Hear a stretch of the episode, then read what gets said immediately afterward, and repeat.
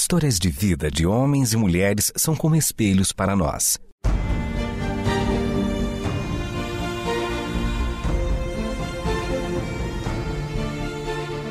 Convidamos você para entrar nas páginas do livro que conta a história do Deus que entrou em nossas histórias.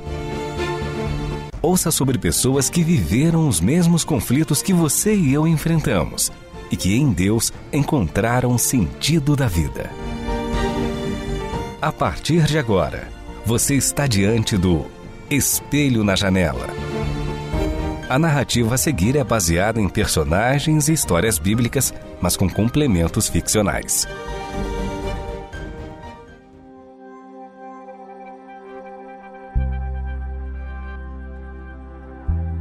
Essa não é a história de apenas um homem ou de apenas uma mulher. Essas são as histórias de homens e mulheres que acreditaram que confiar no Deus eterno era a porção mais valiosa da vida. A partir disso, arrumaram seus passos, realinharam seus corações, perceberam que nada neles era bom, justo ou merecedor do favor divino. E por se verem como pó em seus erros e falhas, sentiram-se como barro, que precisava de um oleiro que lhes desse forma e sentido à vida.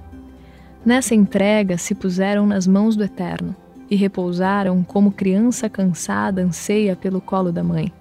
Se entregaram como filhos aos cuidados do Pai. Aqueles que organizaram a vida em torno da confiança no Eterno, que acreditaram que Deus era o bastante, era tudo de que precisavam para terem coragem para prosseguirem, esses se tornaram vencedores. E venceram de um jeito distinto do que o mundo considera vitória. Pois por dias a esperança lhes foi como uma gota em um oceano revolto. As manhãs não lhes nasceram aparentando ser novos dias apenas mais um lembrete incansável de que deveriam continuar, mesmo que o coração atravessasse uma noite escura. Por tantas ocasiões as dores lhes embaçou a visão e foi difícil se perceberem em um mundo criado por Deus. De quando em quando suas identidades estiveram feridas e era dificultoso se enxergarem como sendo a mais bela poesia do poeta autor da vida. Mas, ainda assim, foram convidados e aceitaram trocarem suas lentes embaçadas pelo olhar do Eterno e permitiram se verem no espelho do seu Criador, que lhes revelou a imagem de filhos amados. O futuro algumas vezes lhes trouxe medo, mas seguiram acreditando que, mesmo sem saberem o que viria adiante, o que verdadeiramente importava era a companhia do Eterno no caminho. Essa é a história daqueles que encontraram seu lar permanente no eterno, que enfim experimentaram o que é ter um abrigo seguro, um refúgio na tempestade, sombra contra o calor, fortaleza para o fraco no dia da angústia. Aqueles que viveram antes e depois do profeta Isaías anunciar que haveria um tempo em que os povos estariam reunidos, a morte seria destruída para sempre o Eterno enxugaria dos olhos toda a lágrima. Haveria um banquete farto para todos os povos, para aqueles que esperaram pelo Eterno, certos de que ele os salvaria. Nesse dia, todos juntos, comeriam do banquete de carnes suculentas e vinho envelhecido, um banquete que não teria fim.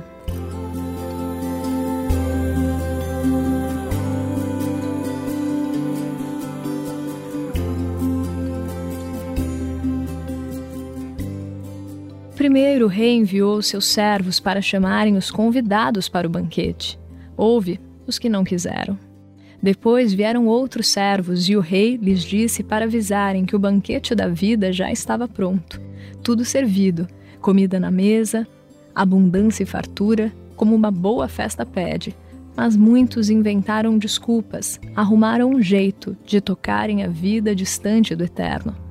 Mas o Eterno queria a casa cheia então ele avisou os servos para chamarem as pessoas nas ruas, todos que nunca seriam convidados para nada importante: os indigentes, os mendigos, os viciados, os soropositivos, as prostitutas, os falidos, os doentes, todos nós. Ele queria que, desde o menor ao maior, todos o conhecessem pessoalmente, que provassem da sua bondade, que experimentassem do pão e vinho, do seu corpo e sangue, e assim ficassem limpos. Os que aceitaram o convite passaram a experimentar o reino dos céus, a vontade do Eterno em movimento, o governo de Deus em ação em seus corações. Os que compreenderam também saíram às ruas para chamarem os outros, os que precisavam de cuidados. Anunciaram que o reino de Deus estava disponível para todos quanto quisessem ingressar, que o Rei Jesus é o Deus encarnado, e assim fizeram, se despindo de suas vidas vazias e vivendo para o que é eterno.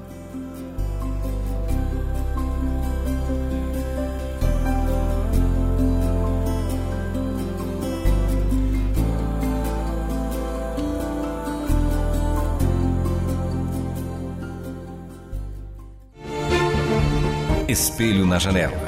Você está dentro das páginas do livro que conta a nossa história com Deus. Um vislumbre na terra. Quando eu entrei ali, percebi que estava diante de algo grande e majestoso. Apesar de toda aparência ser de simplicidade, havia muita comida e muitas mãos juntas preparando-a. Todo o trabalho era feito em conjunto. As mãos se misturavam umas nas outras e havia risada e canto durante o preparo. Quando virei a cabeça, vi de outro lugar vir um som de instrumentos diversos e de vozes que entoavam um cântico ao cordeiro. Lá estavam pessoas sentadas, cantando músicas que já ouvimos tantas vezes. Eu não sabia quem eram aquelas pessoas, mas era como se enfim as encontrasse.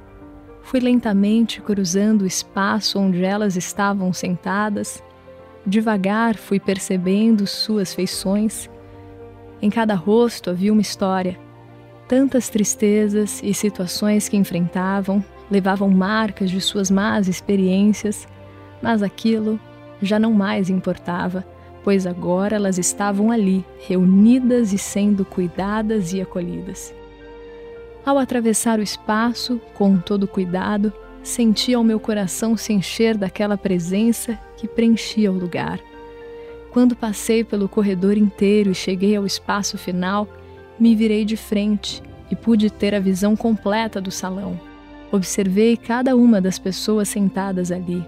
Aquele ângulo me permitia refletir sobre aquele momento, apesar de eu não conseguir descrever tudo o que ele significava para mim. Cada um cantava em seu tom e ritmo, nenhuma pessoa era igual a outra, diferentes e especiais, criados a partir do eterno. Ao ver essa cena, já não podia conter as lágrimas. Também comecei a cantar junto delas. O canto se misturava com o choro, e quando conseguia segurar as lágrimas, escapava um riso espontâneo. É que aquilo era tão bonito que não havia forma de não se alegrar entoávamos cânticos que celebravam o nosso Rei. A sensação de paz era inexprimível, era algo eterno que tempo e espaço não poderiam conter. No peito, a impressão de que estava vivendo algo que me mudaria para toda a vida. Presenciar, aqui e agora, algo que um dia será para todo sempre. Depois de diversas canções, comentávamos sobre Jesus, como cada um chegou àquele lugar como suas vidas foram preservadas por Ele e como Ele merecia o nosso louvor, pois era o único digno entre nós, aquele que tinha chaves da vida e da morte, que nos daria uma vida sem fim. Depois disso, estava na hora de o banquete ser servido. De repente, eu me vi com bandejas nas mãos, passando para aqueles que distribuíam os pratos. Todos tinham comida, ninguém ficou sem receber. Essa era a vontade do Eterno desde sempre. Tudo o que ele fez era para ser desfrutado por todos. Nunca foi vontade dele que alguns poucos tivessem muito mais do que precisavam e outros não tivessem nem o básico para sobreviver. Essa foi a vontade humana prevalecendo sobre a vontade do Criador. Mas esse tempo não duraria para sempre. E amostras disso já podiam ser provadas naquele lugar.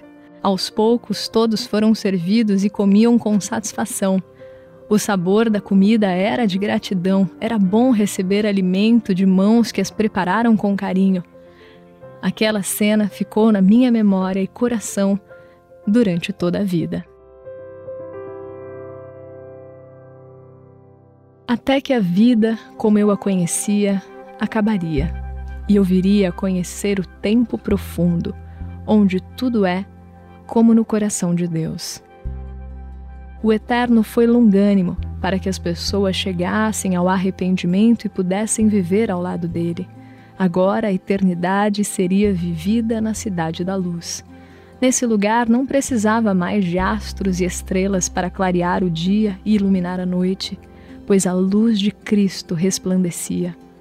A árvore da vida estava no centro do jardim. Rios abundantes em águas corriam e se juntavam uns aos outros, Assim também acontecia com a multidão de povos ali presentes que se confluíam em torno de Cristo. O próprio amor, que sempre foi o dínamo no coração do universo, reconciliando tudo consigo, agora poderia ser visto.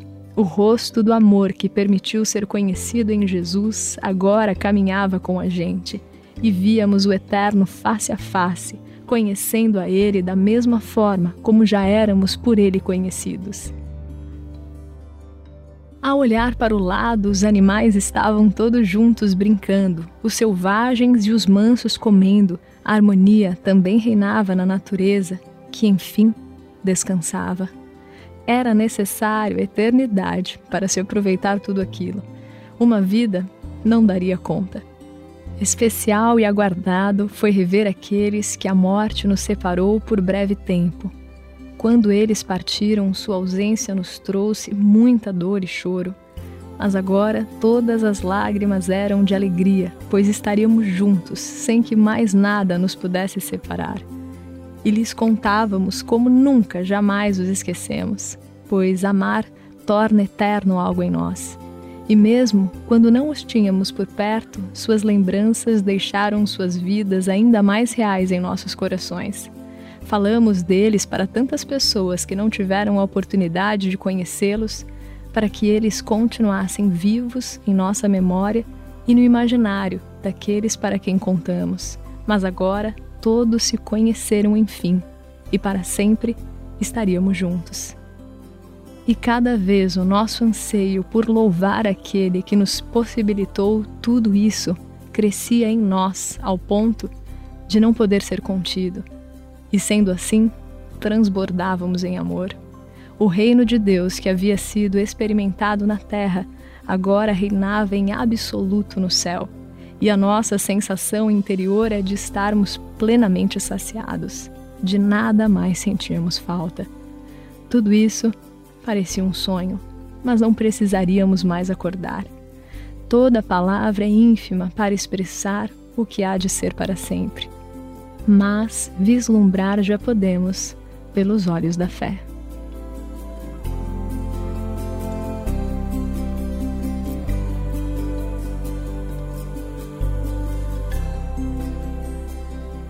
Esse espelho na janela é uma homenagem ao trabalho da Missão Sena na região da Cracolândia, na cidade de São Paulo, lugar que me fez vislumbrar o céu na terra.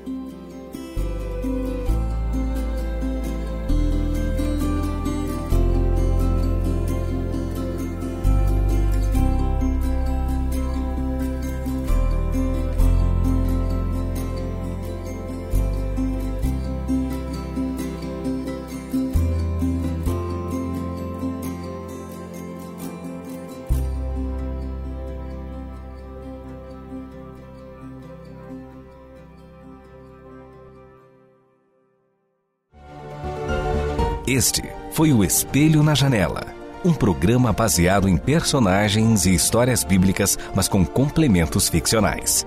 Escrito e produzido por Renata Borjato e Israel Mazacorati. Realização Transmundial.